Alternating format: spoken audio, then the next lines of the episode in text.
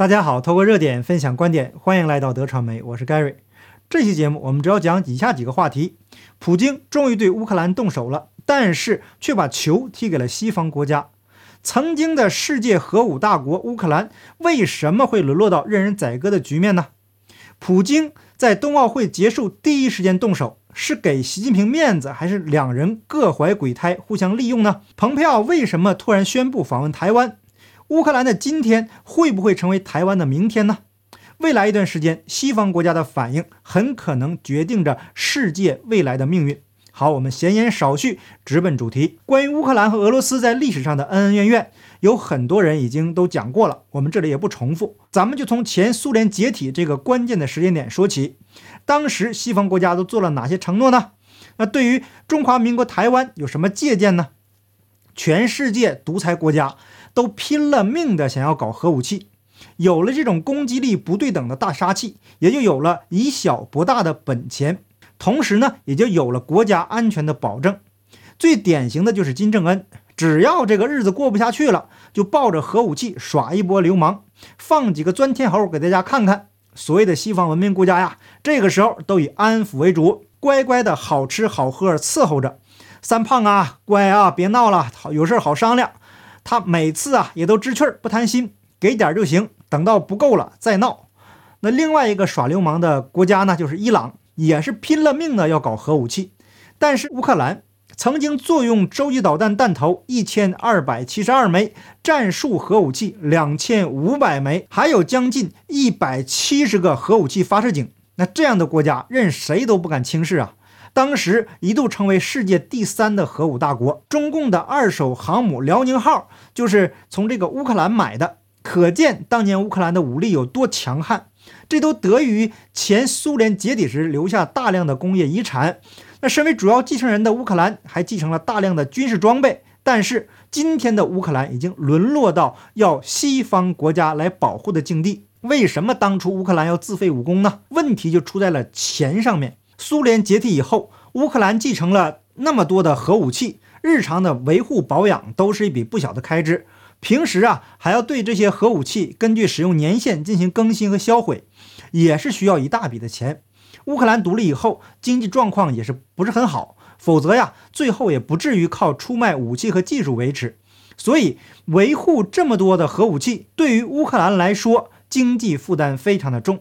有鉴于此啊，乌克兰当时的领导人做出了一个非常错误的决定，这个直接导致了今天的被动挨打的局面。一九九四年二月五日。乌克兰、美国、俄罗斯、英国四个国家在匈牙利首都布达佩斯签署了《布达佩斯安全保障备忘录》。这份备忘录约定的主要内容是乌克兰的无核化。在备忘录中，乌克兰庄严承诺正式宣布永久放弃核武器，承诺永不研制、发展和使用核武器。美俄等国家为了迫使乌克兰弃核，一方面向乌克兰施加压力。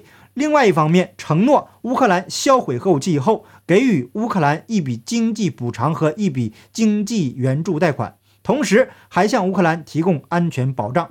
乌克兰在美俄的威逼利诱下，才最终同意放弃核武器。一个国家领导人的战略眼光，决定着国家未来的安全与福祉。身旁住着一个恶邻俄罗斯，虎视眈眈。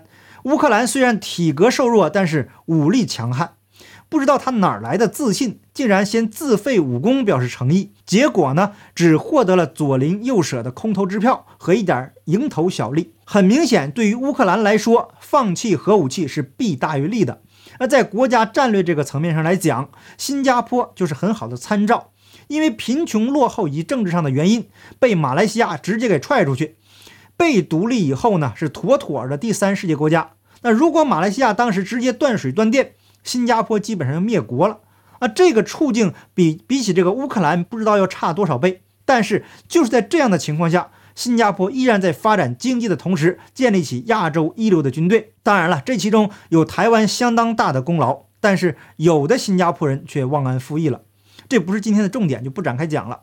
那回头我们再反观乌克兰，可谓是幅员辽阔，物产丰富。它不仅拥有大片肥沃的黑盖土带。占全世界黑土带的这个总面积的百分之四十，而且蕴藏着七十余种矿藏资源，还有一定量的天然气和石油。顿巴斯是乌克兰最大的煤田，以探明储量为四百二十亿吨，克里沃罗格的铁矿储量为二百六十亿吨，还有丰富的森林资源、动物资源等等等等。如果把这样的国家好好的经营，维护核武器的费用根本就不是问题。武力强大不是为了攻击别人，而是为了更好的保护自己。乌克兰领导人呢就没算明白这个账。过去获得那点蝇头小利和安全承诺，如今都成了一张废纸和笑话。任何人都没有保护你的义务，只有自己强大了才是硬道理。那现在没有任何西方国家提出要兑现当年对乌克兰放弃核武器的承诺。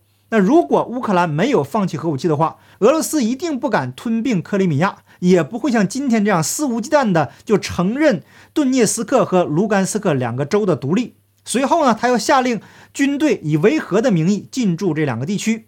这两个州啊，虽然亲俄罗斯，一直闹独立，但毕竟还是乌克兰的领土。普京的行动已经是武力入侵了。那西方国家此刻展现出来的是什么呢？几乎是跟中共一个德行，对内是无比的强横，对外是无比的软弱。我们先来看现实层面发生的事情，有了现实作为基础以后，才能合理的推测未来台湾会不会成为下一个乌克兰。拜登政府的一名高级官员周一就普京全国讲话说道：“这是对俄罗斯人民的讲话，目的是为战争证明。”不过，因为所讨论的问题敏感，这名官员不愿意透露姓名。拜登不愿称此举为入侵，称俄罗斯军队进入顿巴斯本身并不是新举措。过去八年来，俄罗斯一直在顿巴斯部署军队。为什么拜登政府不愿意称之为入侵呢？这是一个非常重要的区别，因为入侵将引发对俄罗斯的制裁。并且将会危及以俄罗斯不入侵乌克兰为前提的外交会议。普京在宣布承认两个地区以后，还会见了俄罗斯支持的反政府武装领导人丹尼斯·普希林和列昂尼德·帕塞尼克，并签署了承诺合作和援助的文件。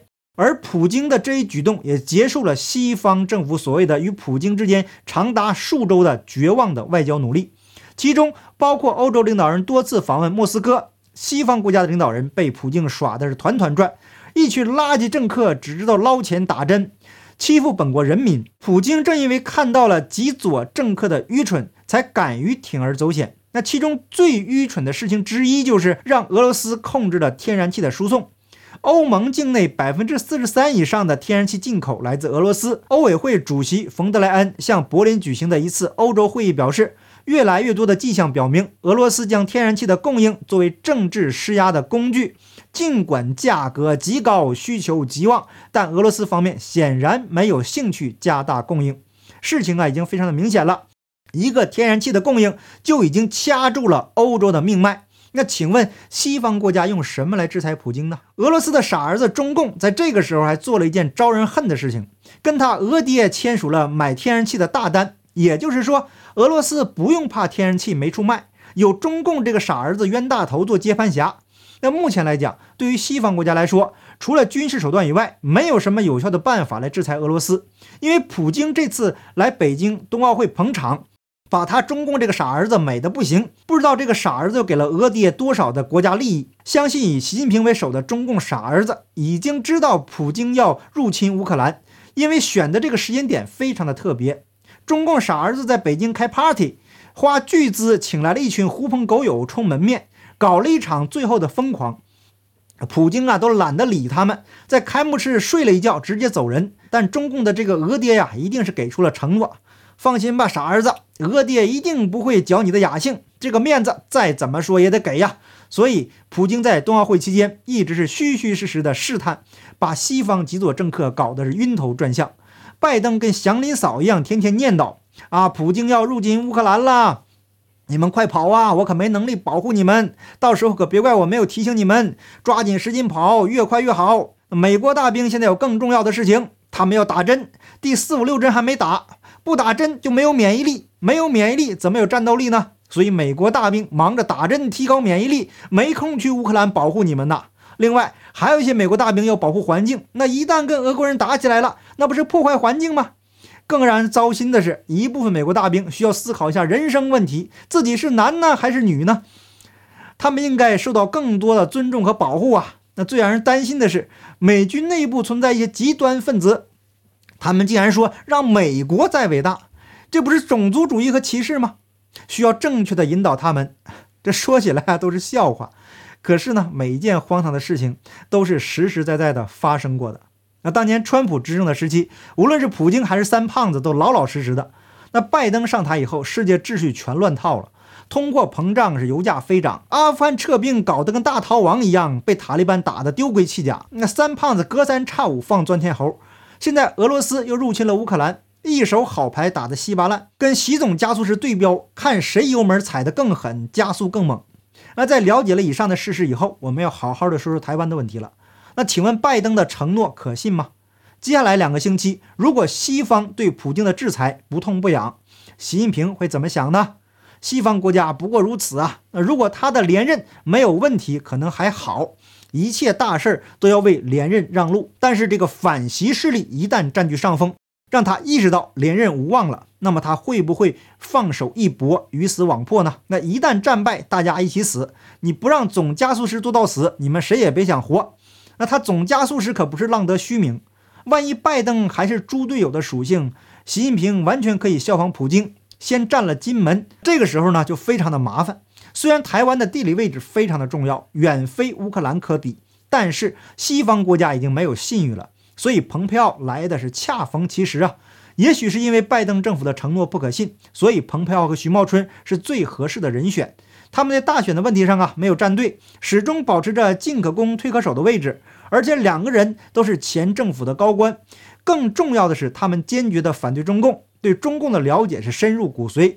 将中共和中国人分开，就是他们在政府层面提出的。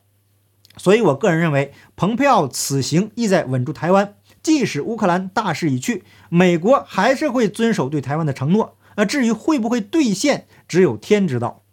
好在呀，这个台湾旁边还有个日本，这个既有实力又讲义气的朋友。那习近平如果铤而走险，只会有两个结果：一个是玉石俱焚，另外一个就是被党内政敌做掉。那现在美国呀正在讨论立法制裁中共的全国人大代表，这个法案如果成型，中共的美国家长会恐怕是开不成了。那总结来说。中华民国台湾在这个关键的时刻，需要认真检验自己的实力，尽一切可能将渗透的中共势力铲除，做好最坏的打算。即使拜登政府不履行承诺，也有能力跟中共鱼死网破。好，感谢您的点赞、订阅、连分享，我们下期节目见，拜拜。